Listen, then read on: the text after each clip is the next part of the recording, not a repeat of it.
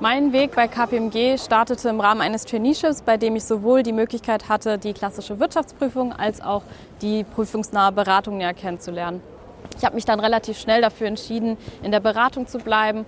Einfach aus dem Grund, weil ich dort äh, gerne mit den Mandanten zusammenarbeite und weil ich sehr abwechslungsreiche Themen habe. Mittlerweile bin ich seit mehr als fünf Jahren im Capital Markets Bereich tätig und habe schon sehr viele Börsengänge mit sehr großem Emissionsvolumen begleitet. Wir als Team sind immer wieder stolz, Teil eines so bedeutungsvollen Projekts zu sein, das seinen Höhepunkt an der Börse findet.